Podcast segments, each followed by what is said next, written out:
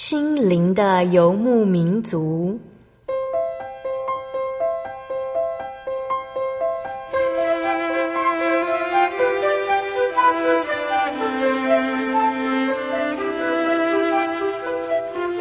在这个谁都不管谁的后现代社会里，每个人的心灵都是游牧民族。成长的过程就是寻找的过程。每一颗漂泊的心灵，其实都在寻找生命的绿洲。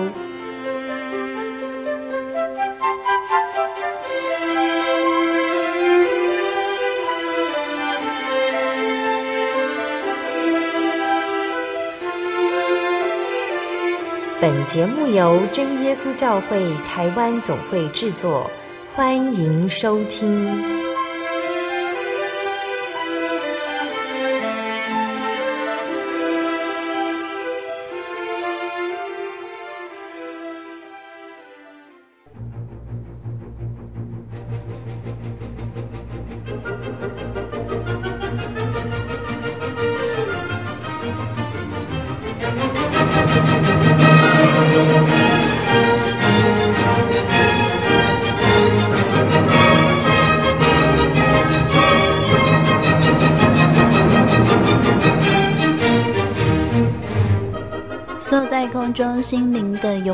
节目听众朋友们，大家平安，我是阿弗拉。今天播出七百六十六集《音乐花园圣乐之旅》古典音乐家贝多芬选集。在上个月我们听过海顿以及莫扎特的圣乐作品，这个月要带来的是大家所熟知的乐圣贝多芬的作品哦。提到贝多芬，大家应该很快的就会联想到《欢乐颂》以及小学音乐教室墙上所挂着的照片。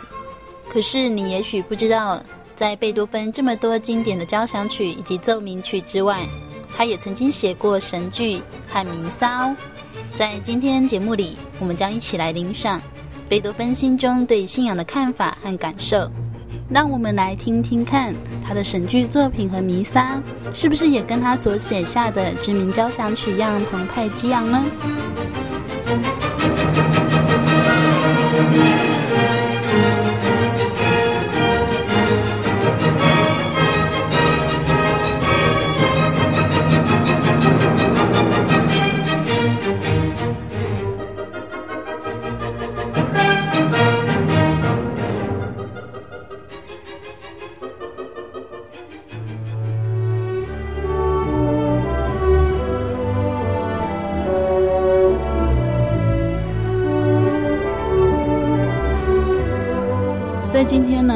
到了我们音乐时间，然后一样邀请到我们耶稣教会台北教会方以如老师。那先请以如老师跟大家打个招呼。哈利路亚，各位收音机前面的听众朋友们，大家好，我是以如。哦，每个月其实过得很快，就是又到了我们一个月一次的音乐时间。那今天老师要带来的是什么样的分享呢？嗯，今天我们之前有讲过巴洛克乐派，嗯，那今天我们嗯在呃这这个时候我们就会进入呃古典乐派时期。听过海顿的作品呢，在莫扎特的，对，那嗯接下来就是哦贝多芬，那其实贝多芬，我觉得嗯对贝多芬会有一种觉得很有趣的感觉，就是 很有趣。他可能性格上面大家会觉得比较熟悉他，我们会觉得莫扎特可能就是很浪漫的人，但是贝多芬就是那种，嗯，他比较感觉要求完美，然后脾气不好。是的，阿弗拉说的没错。然后又加上他的画像，就是一副很像很生气的样子，很凶的样子。可是很多小朋友其实对贝多芬也很熟悉，因为那个欢乐颂大家都会唱，噔噔噔噔噔噔噔噔。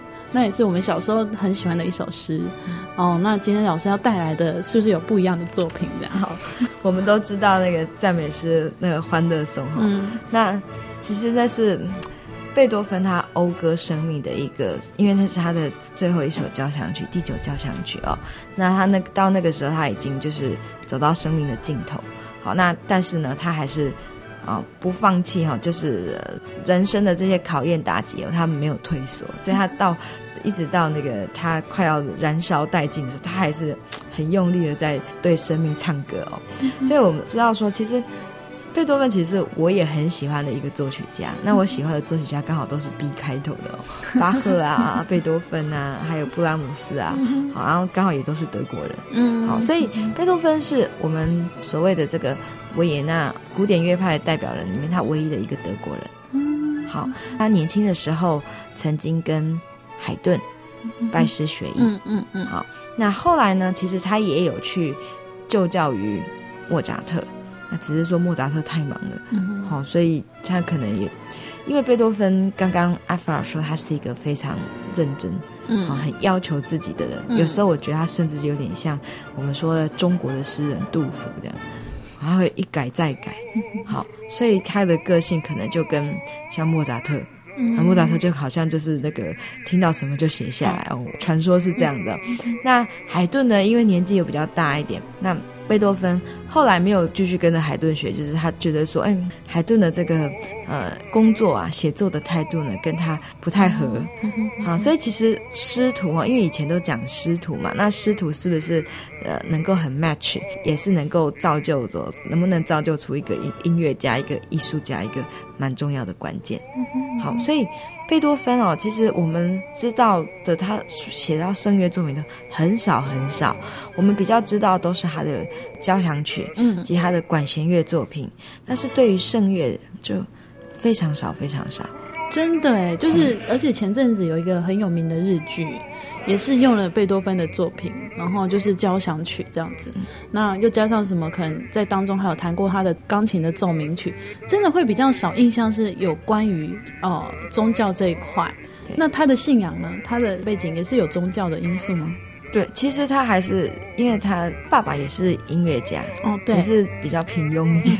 一开始还不错，但是他后期可能就酗酒，嗯哼，哦，所以那个他们所工作的那个地方贵族还把他爸爸的薪水到最后减一半，嗯，然后那一半就给贝多芬，哦，因为小贝多芬表现很突出，所以贝多芬的这个信仰呃主要还是妈妈妈妈传承给他，好，所以。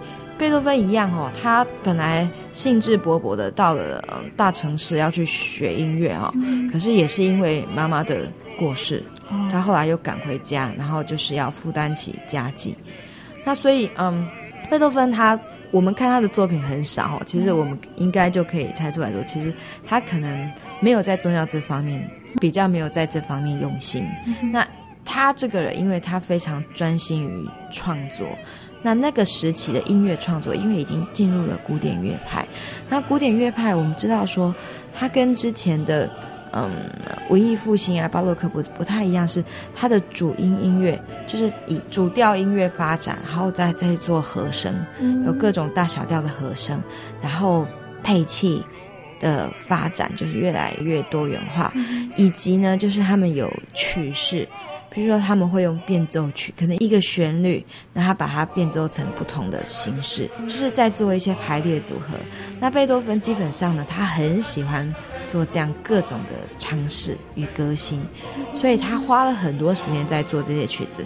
甚至你在在他的钢琴作品里面，你也可以看到说，哎，这不是他的。呃，管弦乐作品嘛，其实他已经在钢琴作品里面先写了，嗯，然后后来他就觉得说，哎，我可以继续应用这样的动机，他就把它继续发展重组，放到他的其他作品里面。感觉他是真的好喜欢玩创作，对，他非常很认真在做 做创作，他也一直想要突破，所以我们说他他是很有破坏性的，嗯，哦，很很有革命性的的一个作曲家。就跟他那种眉间的那种杀气是 是一样，所以有有的人归类他会说，他其实不太像就是纯粹的古典乐派。对，真的，他到后期其实已经去衔接浪漫乐派了。嗯，嗯，嗯，他的后期的作品已经在已经开拓了浪漫乐派的的一些风格。所以我们呃，等下来介绍的是他的在属于比较宗教音乐这一块。对。嗯，这一首哈，这个是我们真的比较少听到，他有做了一个神剧。嗯，那这个神剧呢，剧名叫做《橄榄山上的基督》。哦，有印象，但是没有印象哈，就是真的很少人去去碰。嗯、那这个神剧哦，我会介绍，就是因为太少人提了。它是的经文是出自于马太福音以及启示录。那马太福音呢是二十四章哦，新约马太福音的二十四章第三到十三节。那它里面就是讲说哦。耶稣在橄榄山上面坐着，那门徒就来问他说：“你降临跟世界的末了会有什么样的预兆呢？”那耶稣就继续讲说：“哦哦，当那那个日子要来的时候，会发生什么样子的事情？哦，民要攻打民，国要攻打国，地必大震动。哦，就有点像我们最近遇到的这些呃天然灾害。好，那它整个是一个啊。嗯其实这个神剧哈，你在听的时候你就会觉得，哦，真的，诶，不太像贝多芬，他有用到以前的嗯那些教会音乐作者用到的对位法，他跟他写一般音乐是不太一样的。好，我们今天呢就只播他的最后一首，这一首歌有点像是，嗯，他是德文唱的哈，可是他其实就是在赞美神，他他就是有点像是我们说弥赛亚里面的哈利路亚。哦我觉得贝多芬真的好特别哦，就是别人在做神剧的时候会想说用创世纪啦，然后用耶稣的降生啊什么的来做一个可能主轴，可他居然是用一个嗯门徒去问主耶稣说末日的预兆这样，就是一片狼藉的感觉，就是真的很符合他的个性。然后他们都是送在那个光明面，对对，别人都是光明面，就是他他要讲这个我要跟别人不一样，他是破坏 破坏王。好，我们要来听这一首，就是刚老师说，其实有点像在弥赛亚的哈利路亚里面那种呃角色的存在。对，他的意思其实就是讲了全世界啊、哦、，world sing thanks and praise，就全世界呢都在对神诉说感谢以及赞美、嗯。这已经到启示录，就是哦新天新地的时候了，嗯，就是所有的人围着羔羊要来赞美。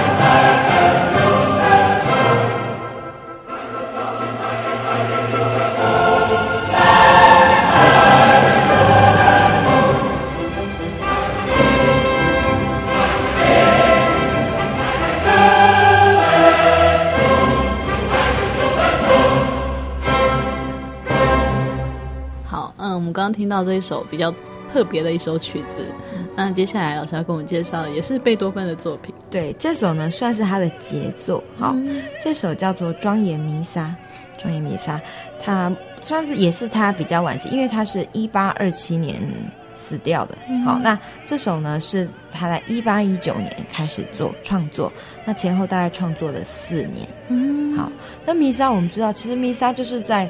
这天主教教会哈，中世纪那个时候就开始有弥弥撒出现，那它的经文呢都是拉丁文，好，它是为了配合弥撒的仪式所谱写的音乐曲子。可是呢，因为在宗教改革之后，作曲家们还是都会用拉丁文，嗯，好，那他们也是会谱写弥撒曲，只是说他可能不会整个部分。整场的弥撒的用到的经文，他都谱曲，所以主要呢是有五个部分哈，就是包括第一个垂帘经，嗯，Kyria，第二个荣耀经，Gloria，好，第三个信经，Credo，第四个圣哉经，Sanctus，最后一个就是高阳经，Agnus Dei，好，主要就是这五个部分是谱曲的。这首曲子哈，就是他其实是为他一个很好的朋友，他的赞助人。也是他的友人，叫做鲁道夫大公。那这个大公呢，他在一九二零年哈要被那个受封为一个大主教，贵族也可以当主教。嗯、大公不是公爵类的吗？对对对对，他也可以当主教。好好好，他他要在他的这个受封仪式上演奏。嗯，可是呢，贝多芬一八一九年开始写到一八二零年，他并没有写完，他一直写到一八二四年才完成。其实呢，他完成的时候，他还是跟他的第九交响曲一起演出。嗯，好，所以获得了很多人很热烈的这个注目。但是大家比较注目是第九交响曲。好，可是其实贝多芬他自己对这首曲子他是蛮重视的。嗯，那这首曲子，我们其实也可以在这首曲子里面看到很不一样的贝多芬。嗯，嗯，有人是说把这一首曲子跟巴哈的 B 小调弥撒。我们之前有听过的巴哈的一首弥撒哈，并列为就是蛮重要的两首弥撒曲。刚刚老师说，呃，可以在这首曲子里面又听到很不一样的贝多芬，但我觉得 贝多芬每一首曲子都让人家觉得很不一样。好吧，他的破坏力还是在的，这样子。是的，但是就是会呈现出不同，也是有不同的风格，不是只有这样子哦。那其实哈，这一首是他的第二部弥撒。嗯，他的第一部弥撒呢是 C 大调弥撒哦，是呃名气比较小。那他的这一个弥撒哦，我们刚刚说他演出的时候得到非常热烈的的回响哈。那多热烈呢？当时的惯例哈是说皇帝现身哈，他们大家会中会拍手哦，拍三次手哈，然后致敬三次。可是呢，贝多芬演出完之后步出舞台谢幕的时候，听众却热烈的安可了五次。可是那是跟第九的时候一起吧？是，但是还是代表说非常的厉害。所以呃，那个时候听众的五次安口，在我们小时候读到的故事里面，大家好像是比较着重在第九号交响曲，认为说是可能是第九号交响曲的关系。对，所以其实他那同同时是有演奏弥撒曲的，对，庄严弥撒这首是。D 大调的庄严弥撒，哈，它的名字叫庄严弥撒。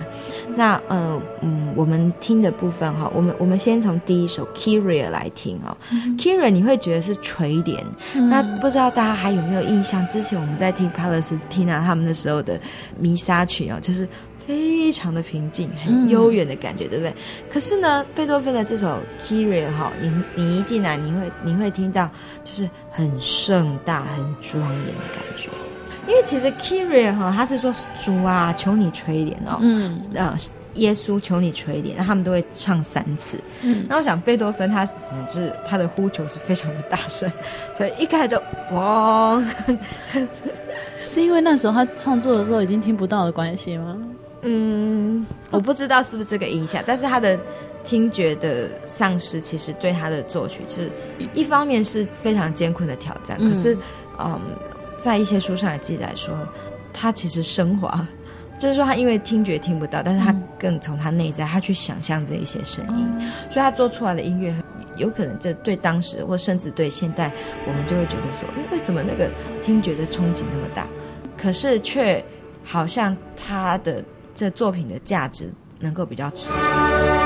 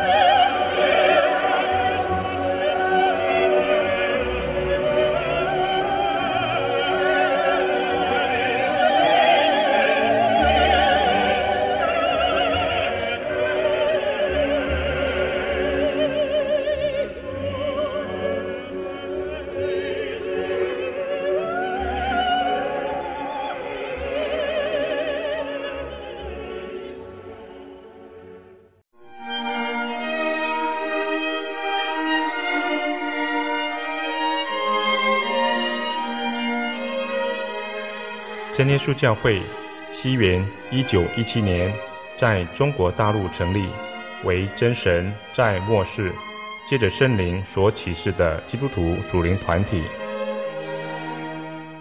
以回归圣经并延续使徒时代教会的精神，来传扬得救的全备福音。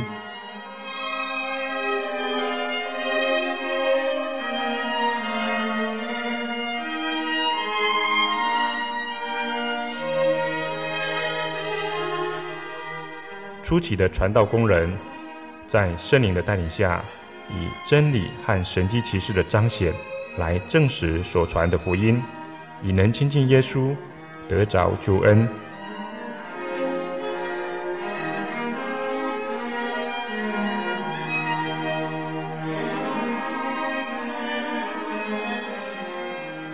短短的几十年间，福音迅速地进展。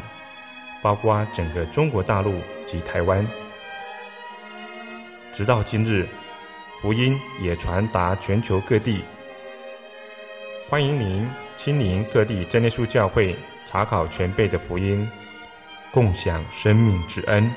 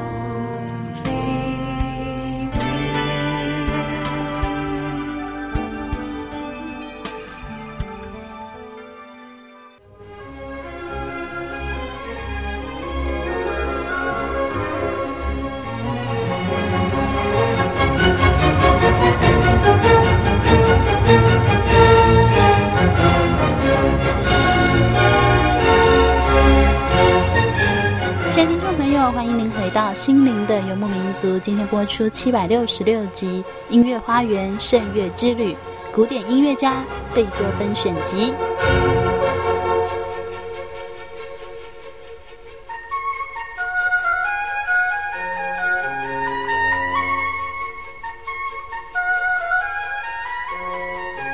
那再来就是荣耀，好，荣耀颂 Gloria。嗯，好，这一首比较特别的是哈。因为 Gloria 我们通常听这样前面介绍莫扎特说很活泼，嗯，好，很有朝气的哦，盛大来来表现音乐来赞美神哦。嗯、可是贝多芬在这首里面哈，他其实他的活泼是很有难度的。他一开头就用了很多比较复杂的节奏，好，各种节奏切进去，然后运用很多样化，然后呢是一步一步哦用模仿对位的方式进来的。也就是说，其实贝多芬在创作这首庄严弥撒的时候，他回到了古时候。文艺复兴时期，他们那时候的创作弥撒的的技巧，他等于是用复古的方式去创作。那其实已经有点颠覆当时候的人，因为当时是大家要走比较啊、呃、主音音乐嘛。嗯嗯。那可是他在这这个曲子里面，他也他又回到古时候，但是他用现代乐器演奏，所以你可以感觉到那个音乐的啊强弱对比是更多的，那音色的呈现上是更丰富。可是我觉得我突然可以理解贝多芬的感觉，嗯，就是有时候我们在教会聚会啊，赞美神的时候，总是不可能大家唱的 key 都是一样，有比较老的声音，然 后有比较年轻的，有小朋友牙牙学语，然后也是很大声开口赞美神，可音都不对这样，然后老人家可能也很大声，但是拍子都跟不上，然后就。刚老师讲说，呃，贝多芬一开始切进来就会有非常多的乐器啊，或者是呃强弱的感觉。也就是说，它纵使只是一个简单的旋律动机，它还是要做很多种变化。嗯、真的，我觉得他还蛮可爱的啦，很符合他的个性，对，很努力。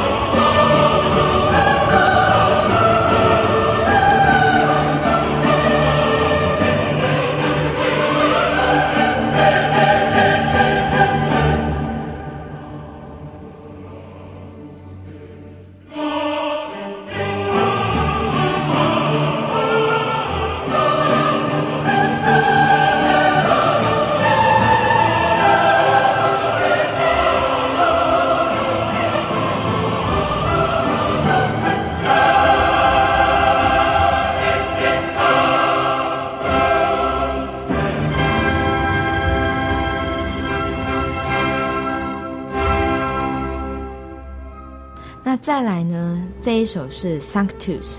好，我们听他的圣哉经。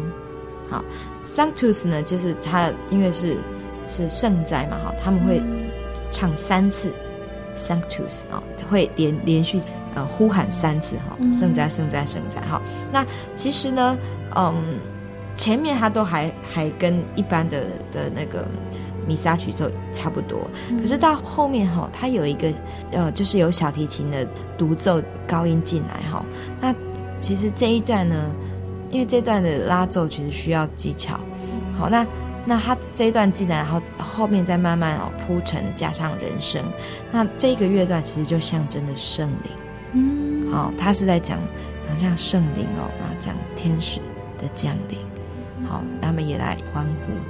对，所以他他在这一段就是用到小提琴的独奏，那那个那个这一段音乐其实也非常的动人。嗯哼，好，那但是需要比较高的技巧来诠释，所以这是我觉得他比较特别的，就在其他的嗯弥撒里面，对，在其他的的弥撒创作里面啊，就他同时期比较不会看到这样子的东西，到浪漫派时期才会有。对啊，而且早期也不会有这样子这么。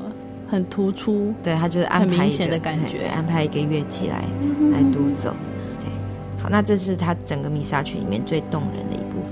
嗯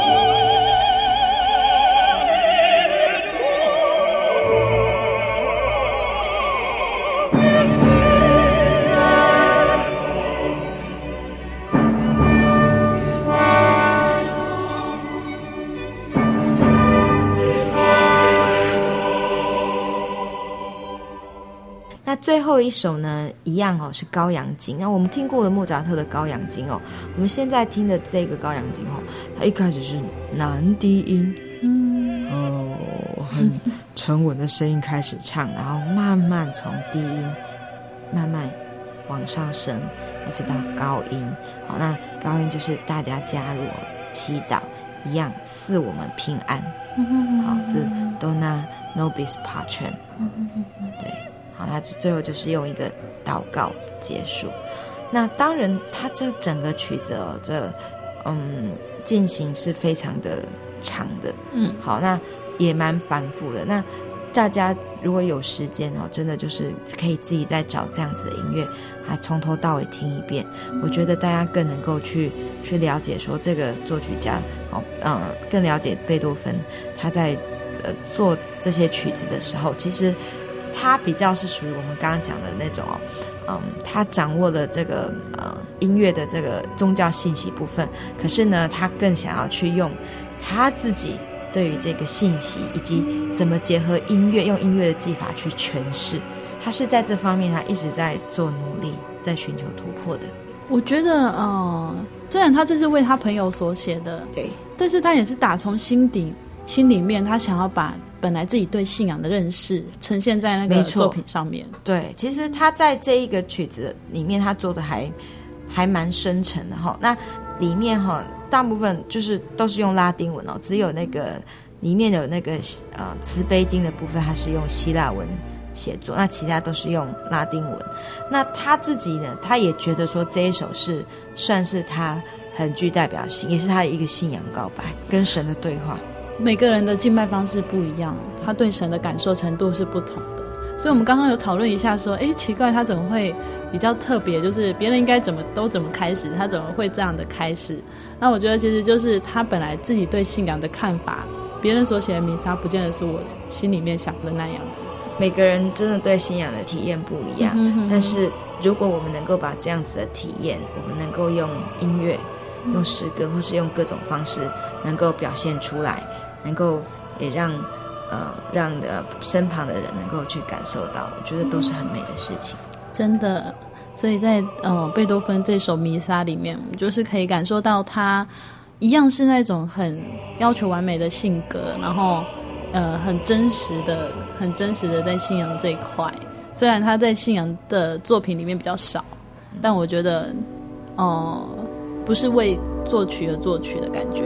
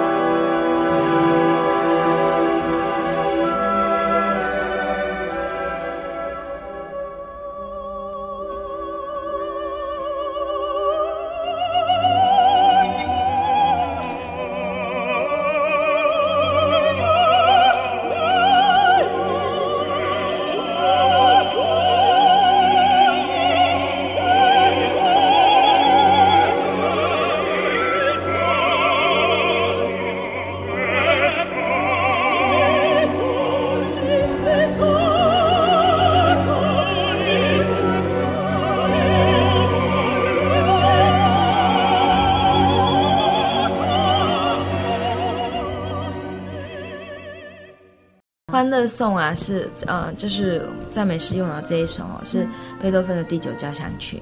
那他他是在第九交响曲的最后一个乐章的一个很重要的一个主题出现。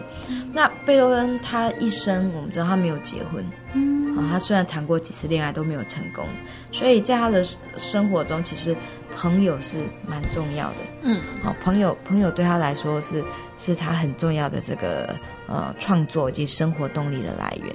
所以《欢乐颂》这一首歌，它其实主要它讲的是一个博爱，嗯，啊，他讲啊，有点像是我们如果用一句成语来讲，是四海之内皆兄弟，然后他就说，哦，是希望大家都能够彼此友爱，哈，然后能够呃呃世界上的万物也能够大家呃能够一起歌颂，好，然后。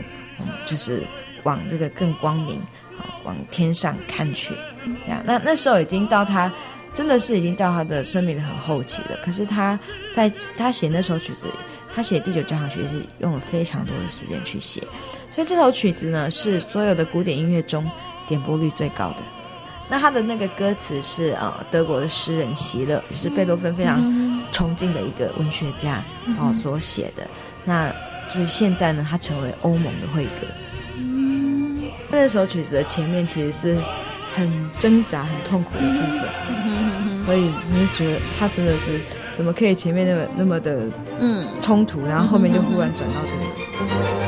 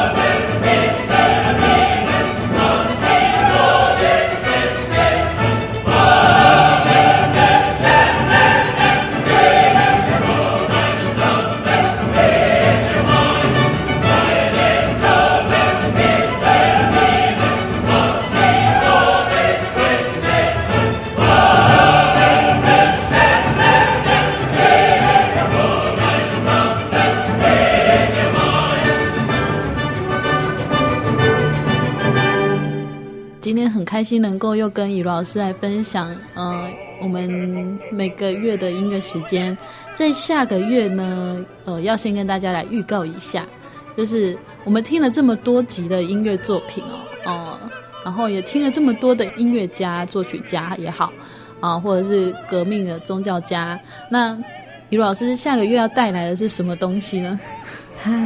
下个月我们要来做一个期中考，我我们来做个回顾，因为不知道说大家呃就是听了是不是都都有印象，所以我们在下个月呢会来一个就是重点回顾，然后也是可以跟大家一起来猜猜看，嗯、呃，这是谁的作品，或者是呃这是在哪个时期的东西，那大家可以在那一天的节目当中呢。把你知道答案写下来，然后寄回来我们的广播中心，然后我们就会送给大家小礼物。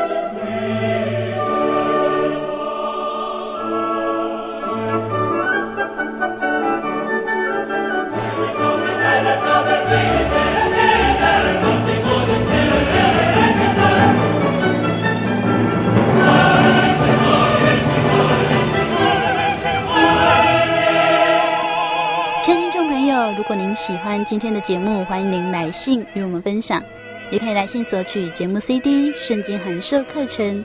来信请寄台中邮政六十六支二十一号信箱，台中邮政六十六支二十一号信箱，传真零四二四三六九六八零四二四三六九六八。您也可以上网收听之前的节目，joy 点 org 点 tw，joy 点 org 点 tw。谢谢您收听今天的节目，愿您平安。我是阿弗兰，我们下周再见喽。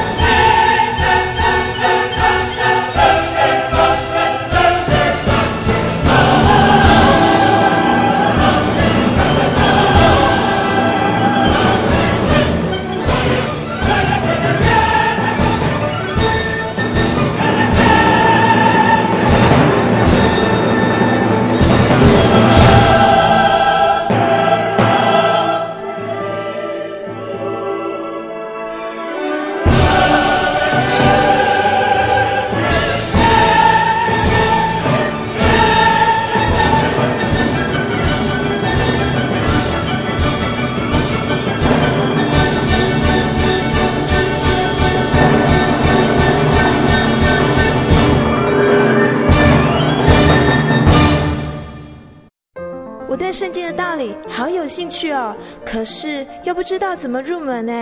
你可以参加圣经函授课程啊！真的啊？那怎么报名？只要写下姓名、电话、地址，寄到台中邮政六十六至二十一号信箱，很快的，你就会收到第一课的课程了。赶快去寄吧！嗯，圣经函授课程能循序渐进的引导您更了解耶稣基督的福音，得到生命的滋润。和来自信仰的力量。本课程完全免费，欢迎来信台中邮政六十六至二十一号信箱，请注明参加函授课程。愿神祝福您。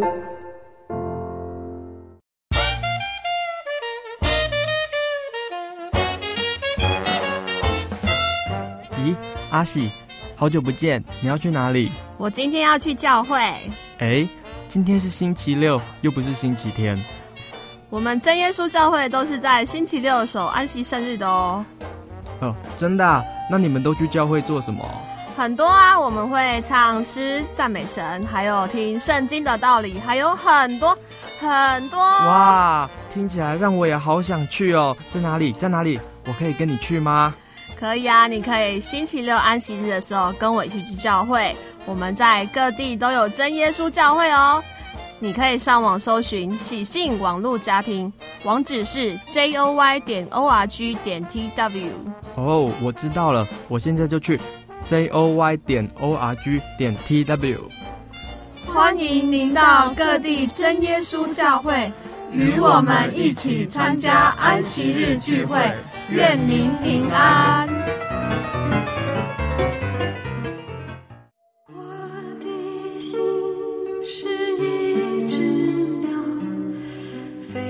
心结于黄昏与破晓，阳光下的世界，寻找生命的原貌。我是个游牧民族，游走在这异乡的小。